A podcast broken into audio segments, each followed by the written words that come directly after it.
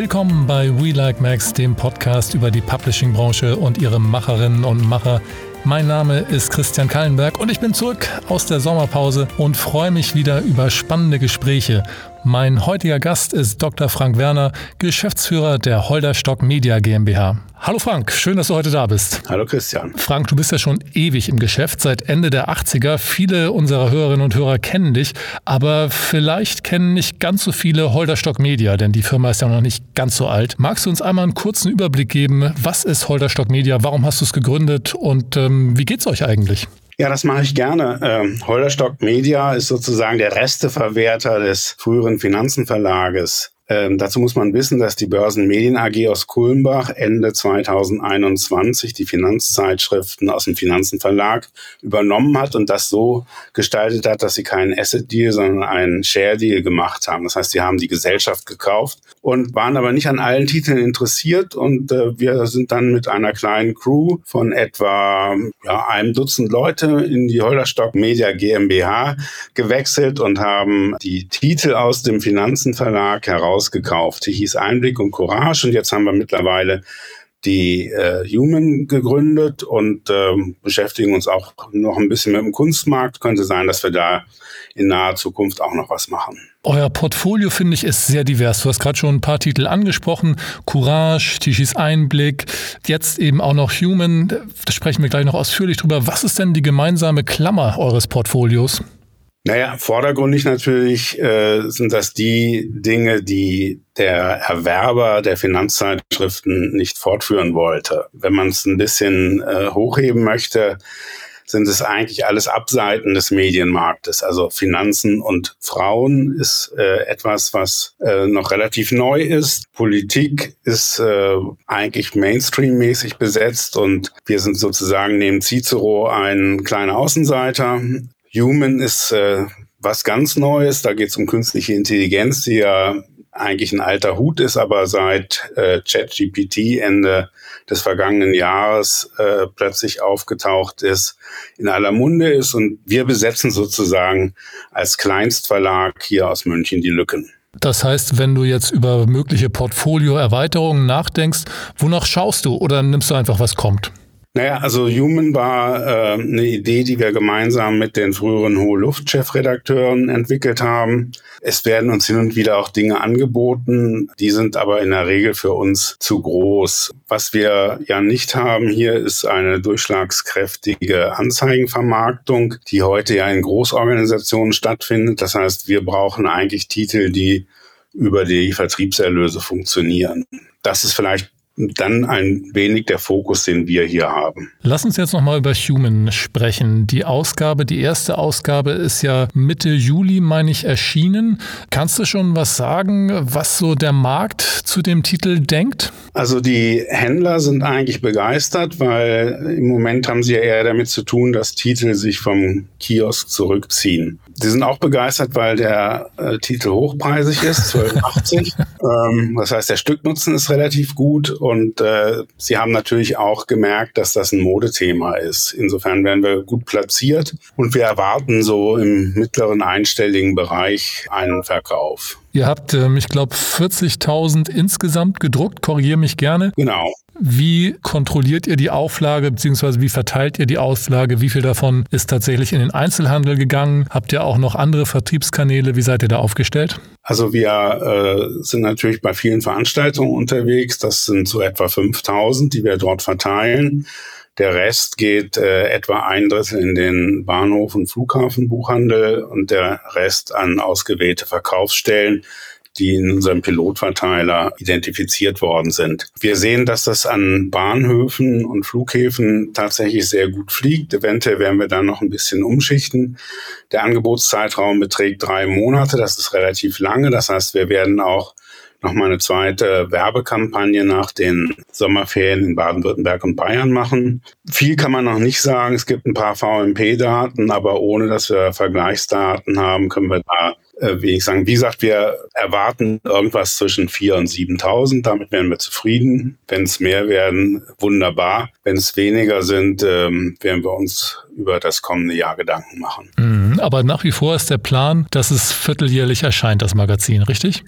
Ja, also nach den ersten Hochrechnungen, die wir bekommen haben, halten wir daran fest mhm. und äh, sind eigentlich ganz guter Dinge, haben auch aus dem Anzeigenmarkt mittlerweile ganz positive Resonanz, ist natürlich auch ein Riesenthema für Unternehmensberatungen, für Banken, für Tech-Konzerne, ähm, für Versicherungen. Ich glaube, dass da noch das eine oder andere zu holen ist. Ich drücke die Daumen. Heute ist das jetzt ja der zweite Anlauf gewesen für unsere Podcast-Aufnahme, weil du jetzt gerade noch in der Heftproduktion steckst. Wie sehr bist du als Geschäftsführer denn noch in den Produktionen der einzelnen Hefte beteiligt? Ich äh, habe so ein bisschen das Privileg, dass ich mich relativ wenig um die kaufmännischen Dinge kümmern muss. Das machen meine Kolleginnen Marion Lummer und Sonja Röhner und ich bin eher so der inhaltliche Geschäftsführer und da nebenbei bin ich auch noch Rechtsabteilung. Äh, das heißt, Tichys Einblick lese ich von A bis Z und bearbeite da das eine oder ah, andere. Ah, auch äh, Courage überfliege ich. Human habe ich mir sehr genau angeguckt. Und das, was ich heute gemacht habe, ist eine Auftragsproduktion für die Ludwig-Erhard-Stiftung, äh, für die wir seit sieben Jahren immer wieder äh, das Sonderheft Wohlstand für alle produzieren, das der FAZ und äh, der Welt beiliegt. Das ist ja eine sehr luxuriöse Position, finde ich, oder? Also du hast quasi Geschäftsführer, die den kaufmännischen Teil machen, du hast aber eigentlich auch Chefredakteurinnen und Chefredakteure, die sich um die Inhalte kümmern und du kannst quasi überall, wo du möchtest, ein bisschen mitmischen. Habe ich das richtig verstanden? Ja, ich versuche so ein bisschen den Herausgeber oder Verleger raushängen zu lassen, ja. Du hast ja als Journalist Ende der 80er angefangen. Wie viel Journalist steckt denn noch in dir, beziehungsweise welchen Anteil macht der Journalismus oder die Arbeit als Journalist ähm, an deiner täglichen Tätigkeit aus? Ach, eigentlich immer noch äh, vergleichsweise viel. Auch beim Finanzenverlag bis Ende 21 habe ich ja jede Woche in der Börse Online und dann auch am Sonntag eine Kolumne geschrieben. Ich habe die Editorials geschrieben. Ich habe auch häufig noch Geschichten geschrieben. Äh, ich mache das einfach gerne und äh, versuche mich um die anderen äh, Dinge so ein bisschen rumzudrücken. Du hast jetzt gerade schon über den Verkauf der Finanztitel gesprochen. Da hättest du ja eigentlich sagen können, ja, jetzt äh, gehe ich, weiß ich nicht, in Rente oder ich mache irgendwas mit digital, denn den ganzen Printkram, zumindest den Großteil, bin ich losgeworden. Du hast aber, wie du gerade schon beschrieben hast, an den verbliebenen Titeln Printtiteln festgehalten und äh, die jetzt noch weitergeführt und auch noch wieder das Portfolio erweitert. Warum? Naja, wir haben das Ganze ja mit einer Schweizer Beteiligungsgesellschaft seinerzeit von Axel Springer gekauft. Die vereinnahmen natürlich dann auch die Verkaufserlöse, sodass ich schon noch weiterarbeiten muss. Ja, warum Print? Ich glaube, dass das ein Tempo ist, was dem Menschen durchaus angemessen ist. Deshalb äh, sehe ich da auch für die Zukunft eigentlich noch eine große Zukunft drin. Äh, Gerade so Titel wie Human, die sich mit künstlicher Intelligenz und eigentlich jetzt ganz digitalen Dingen beschäftigen, äh, vertragen es sehr gut, wenn die Leute mal entschleunigen und auf gedrucktem Papier sich über die Fragen, die da aufkommen, Gedanken machen. Und äh, das ist eben bei Courage auch so, wo wir ja ja eigentlich ein ganzheitliches Angebot machen. Also der Printtitel, der alle zwei Monate erscheint, ist sozusagen der Nukleus und der Anker, der Markenanker auch. Und darüber hinaus gibt es dann eben äh, Schulungen in der Courage Akademie, es gibt äh, viele Veranstaltungen, es gibt ein digitales Angebot, was wir permanent erweitern. Insofern versuchen wir die unterschiedlichen Tempi da zu kombinieren. Und bei Tichys Einblick ist es ähnlich. Also der Roland Tichy betreibt seit 2014 sehr erfolgreich eine äh, Webplattform und wir sind sozusagen das gedruckte Co-Referat äh, dazu. Und äh, da, diese sich ergänzenden Medienkanäle, äh, daran glaube ich ganz fest. Da wollen wir uns eigentlich tummeln. Und äh, Print ist nun mal das, womit ich groß geworden bin. Ich kenne ja noch aus meinen Hospitanzen bei der Leister Zeitung, dem Bleisatz sogar, und Bravo. Äh, jungen Leuten was erzählen. Das ist das, was ich kenne. Ich bin sicherlich kein Digital Native, der in Social Media super gut ist. Wie du das Portfolio von Courage und auch von Tichy beschrieben hast, da gehe ich mit. Lass uns vielleicht doch nochmal zu Human zurückkommen. Ich habe den Eindruck, dass da nach wie vor die Entwicklungen ganz schön ballern. Also es passiert eigentlich ständig irgendwas Neues und ständig kommt eine neue Entdeckung, neue Entwicklungen und KI kann jetzt auch das und jenes. Ich habe mich gefragt, KI auf Papier, du hast die Entschleunigung angesprochen. Ich würde fast sagen, ist das nicht ein Ticken zu langsam für das, was da im Moment alles passiert? Ja und nein. Wenn wir ein Heft wären, das den Anspruch hat, äh, neue Entwicklungen aus der KI vorzustellen und äh, Handreichungen den Lesern zu geben, wie sie damit umzugehen haben, dann ja. Äh, was wir ja aber machen, sind Querschnittsthemen zu analysieren. Also gehen Arbeitsplätze verloren? Ist es eine große Erleichterung?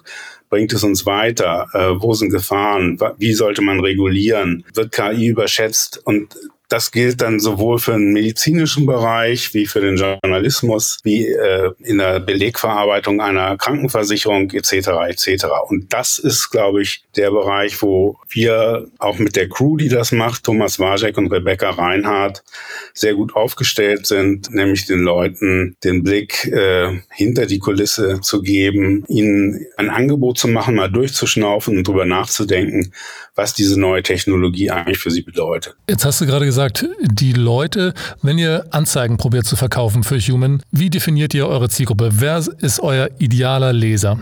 Also der ideale Leser äh, ist im mittleren Management und aufwärts oder ein Freier oder ein Selbstständiger, der ja damit konfrontiert ist, dass seine Kunden beziehungsweise Lieferanten und die Umwelt mit KI arbeitet und sich die Frage stellt, wie er sich in dieser Welt zu positionieren hat.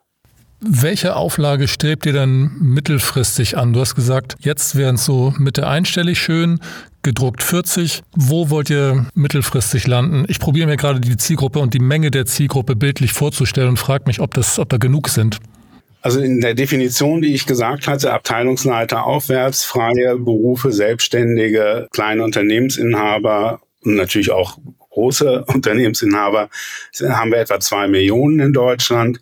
Wenn wir davon ein Prozent erreichen, äh, sind wir sehr, sehr glücklich. Also als Käufer haben, nicht erreichen. Erreichen tut man ja mal mehr. Ja, ja, nee, man, man will das Geld haben, absolut. Wir haben schon ein bisschen über den Background von Holderstock gesprochen, auch äh, über die Schweizer Beteiligung. Ich habe ein bisschen im Handelsregister geschaut und in den sonstigen Quellen.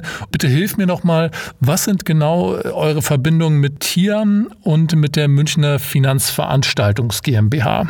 Also zur Münchner Finanzveranstaltungs GmbH gibt es gar keine Verbindung gesellschaftsrechtlicher Natur. Da bin ich nur noch Geschäftsführer.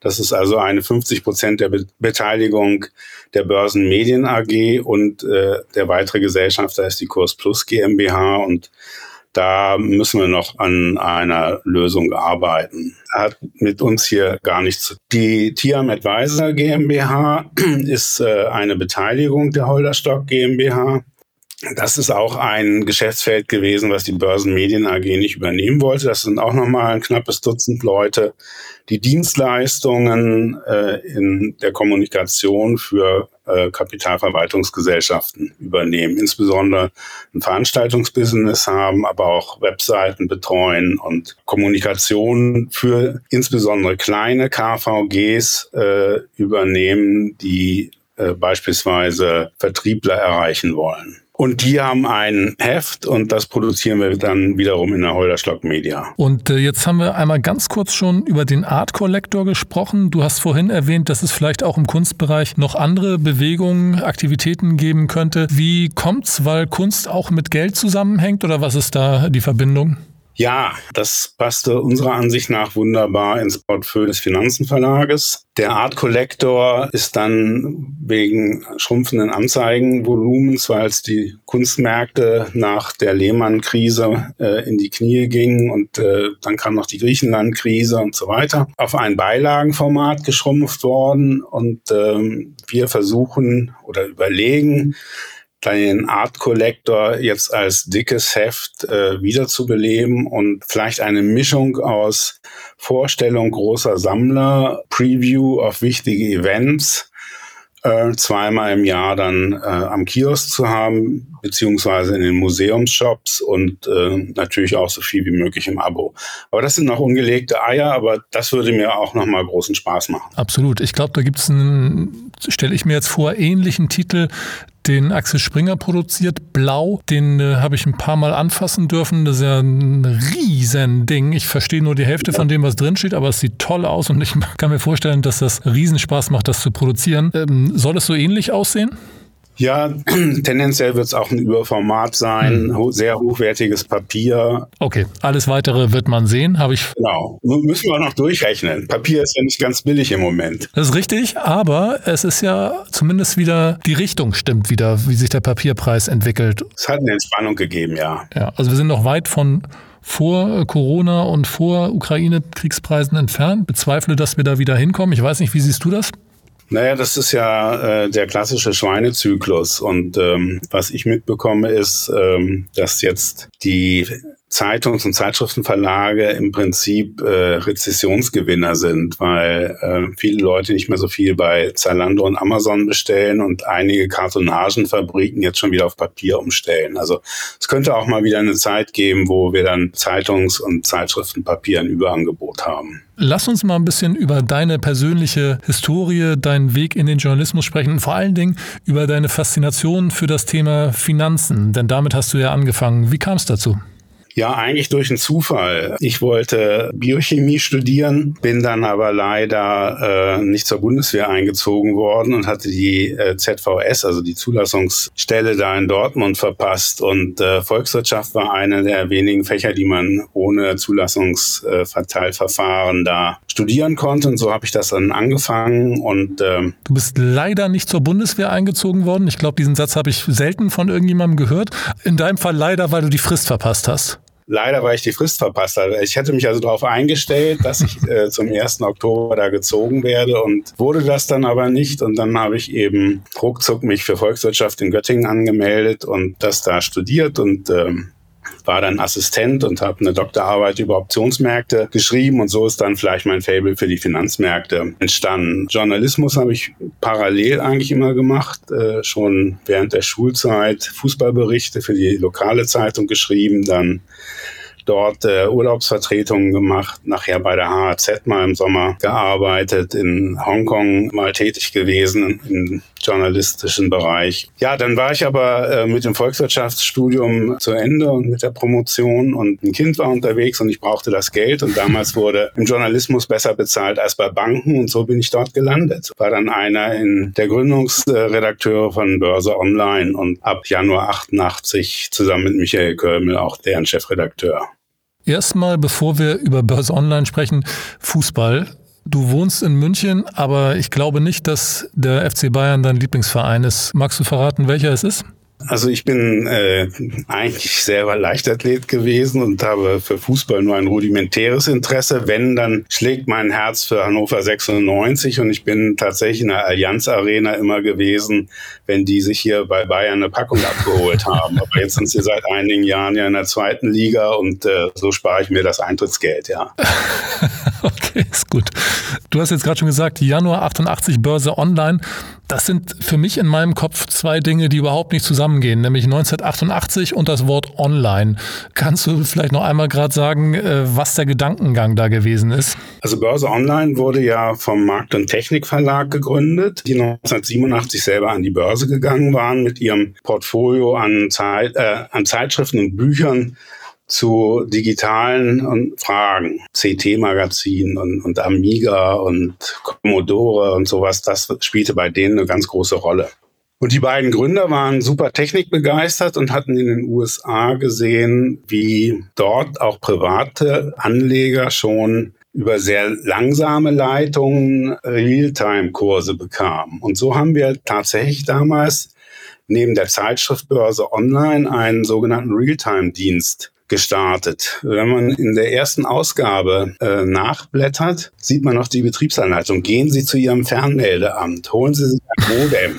Das war natürlich ähm, richtig gedacht, aber der Zeit weit voraus. Wir haben zwei Tandem-Anlagen im Keller gehabt, die jede, glaube ich, 70.000 Euro, also damals fast 150.000 Mark gekostet hatten. Aber die hatten eben keinen Einfluss auf die Datenübertragungsgeschwindigkeit im Netz und so äh, schob sich dann der Siemens-Kurs mit 64 Baut durch die Leitung und krümelte dann irgendwann beim Nutzer raus. Und da muss man sagen, äh, einfach zehn Jahre zu früh gewesen. Und trotzdem, der Titel hat es überlebt. Ja, die Zeitschrift war ein Knaller. Das hat sehr schnell und gut funktioniert. Da äh, sind, glaube ich, sehr viele Leute glücklich geworden. Äh, Ähm, Markt und Technik hatte dann später ja eine Schieflage und hat den Titel an Gruner und Jahr verkauft mit zwei oder drei Zwischenstationen und ähm, Gruner und Jahr, äh, von denen ich es dann als Finanzenverlag äh, 2013 wieder gekauft habe, äh, die haben damit, glaube ich, insgesamt sehr, sehr viel Geld verdient. Jetzt haben wir gerade schon über deinen Eindruck oder deinen Einstieg vom Journalismus äh, gesprochen, nämlich dass man da damals mehr Geld verdienen konnte als bei Banken. Ich habe den leisen Verdacht, dass für den Großteil der heutigen Mitarbeitenden im Journalismus äh, das nicht mehr der Fall ist. Ähm, wie siehst du so die Zukunft des Journalismus auch im Zusammenhang mit KI? Da hast du jetzt ja eigentlich von Haus aus eine Meinung zu. Ich könnte mir vorstellen, dass bei der schnellen Nachrichtenübermittlung KI eine Unterstützung sein kann. Also wir wissen ja alle, dass Nachrichtenagenturen und äh, auch Blätter wie das Handelsblatt schon sehr früh experimentiert haben mit Programmen, die aus Pressemitteilungen einen Pressetext gemacht haben. Und dort, wo es tatsächlich nur darum geht, äh, BASF hat im zweiten Quartal XY verdient und die Aussichten sind so und so, ist das, glaube ich, auch angemessen und hilft, die Effizienz zu steigern. Überall dort, wo man nachdenken muss, wird das, glaube ich, noch eine ganze Weile der Mensch machen müssen. Und insofern äh, ist die Zukunft für guten Journalismus tatsächlich wieder so, wie sie Ende der 80er Jahre war. Äh, man muss die Leute gut bezahlen, nur dann kriegt man gute Köpfe. Da haben einige große Verlage, glaube ich, auch Fehler gemacht, dass sie ja äh, Redaktionen runtergespart haben. Da geht es gar nicht so sehr um Quantitäten, sondern eben auch um Qualitäten. Und äh, das ist vielleicht so ein Fehler, den wir hier in Deutschland häufig machen, dass wir leugnen, dass Journalismus eigentlich ein Talentberuf ist und so ähnlich wie im Fußball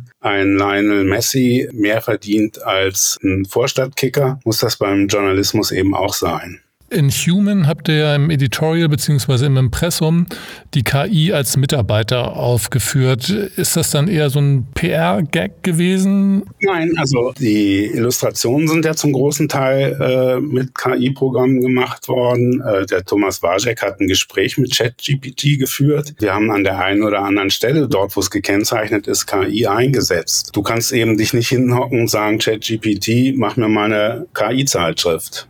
Ich habe in deiner Vita einen, wie ich fand, ähm, unterhaltsamen Punkt gefunden. Du hattest mal eine Zeit lang auch eine Firma mit Wettergott Jörg Kachelmann. Ja, wie kam es denn dazu? Die war um die Jahrtausendwende ein Sanierungsfall und über einen Freund habe ich zunächst geholfen und dann habe ich mich auch beteiligt, weil man auch Geld brauchte. Die hatte aber mit Medien, das war Meteo Media oder irgendwas? Meteo Media und die, das war die Tochtergesellschaft der Obergesellschaft, die hieß Jörg Kachemann Produktions AG und an der war ich beteiligt, ja.